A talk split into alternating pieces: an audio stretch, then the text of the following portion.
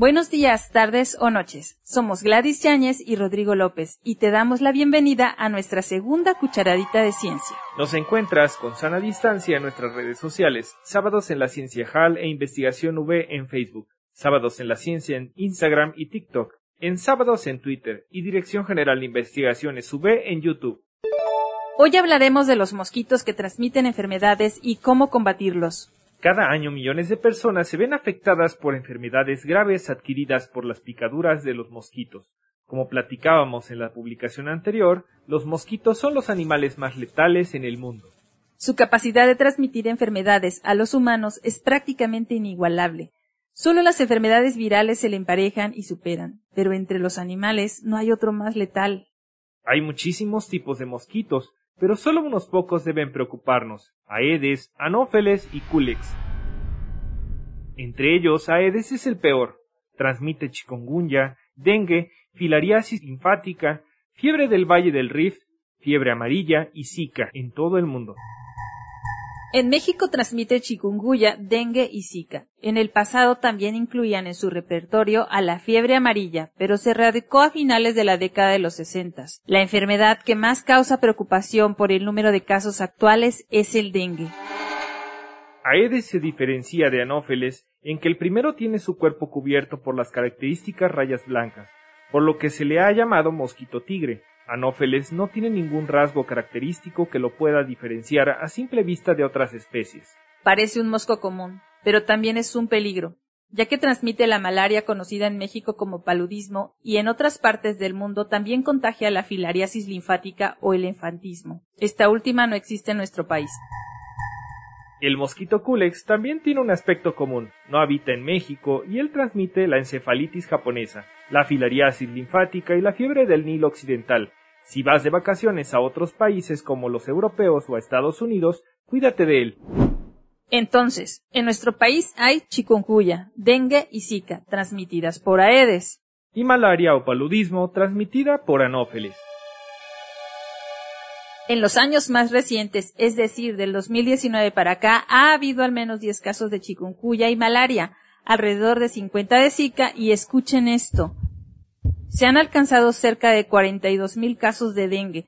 Todos estos datos son anuales. Estos números nos piden que centremos la atención principal en el dengue. La buena noticia es que todas las medidas que tomemos contra esta enfermedad nos protegen de las demás.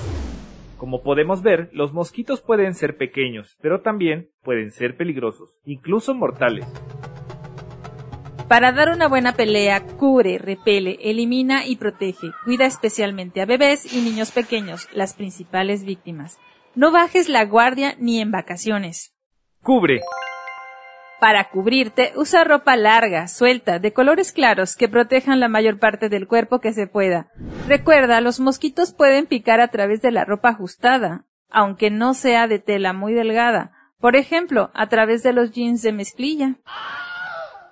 Repele. Usa repelente de insectos. Cuando estés al aire libre, aplica repelente de insectos que contengan DEET, dietiltoluamida o picardina. Sigue siempre las instrucciones de la etiqueta. Estas sustancias son especialmente efectivas contra el mosquito Aedes. Elimina. Elimina el agua estancada donde se desarrollan sus crías. Los mosquitos se reproducen en aguas tranquilas, dulces o saladas y a menudo en charcos, macetas y contenedores que conservan el agua. Cubre las aberturas de tanques, fosas sépticas, pozos u otros recipientes grandes de agua, con malla a prueba de mosquitos. Dale mantenimiento a las canaletas del techo. Retira las hojas y los escombros para que no se formen charcos de agua que no puedas ver.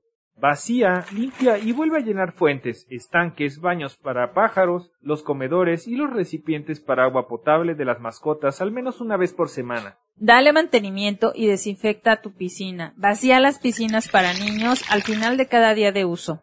Los acuarios y estanques ornamentales pueden mantenerse con pequeños peces, nativos u otros animales acuáticos, como ranas y ajolotes, que se comen cualquier larva de mosquito. No traigas anfibios de otras partes. Si los dejas, ellos llegan. Solo necesitan que no los mates. Los mosquitos también pueden reproducirse en contenedores o tanques utilizados para almacenar aguas de uso doméstico, grises y de lluvia. Los contenedores deben vaciarse, limpiarse con cloro, ajustarse con una tapa que cierre bien o cubrir las aberturas con una malla mosquitero. No permitas que el agua se acumule en recipientes debajo de las salidas o grifos. Si el nivel del agua ya no permite que pueda salir por el grifo, cámbiala a un recipiente más chico.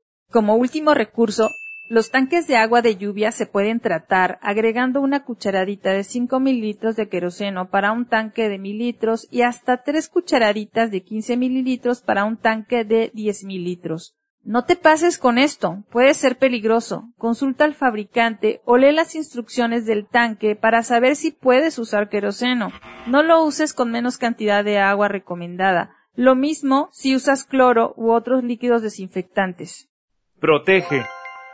Evita que los mosquitos entren a tu casa. Coloca mallas mosquiteras en puertas y ventanas. Cubre las áreas para dormir con mosquiteros o pabellones si no puedes cubrir todas las posibles entradas de moscos a la casa. Elimina los moscos cuando los veas en paredes y superficies con ayuda de insecticidas en aerosol compatibles con el hogar o con la típica chancla.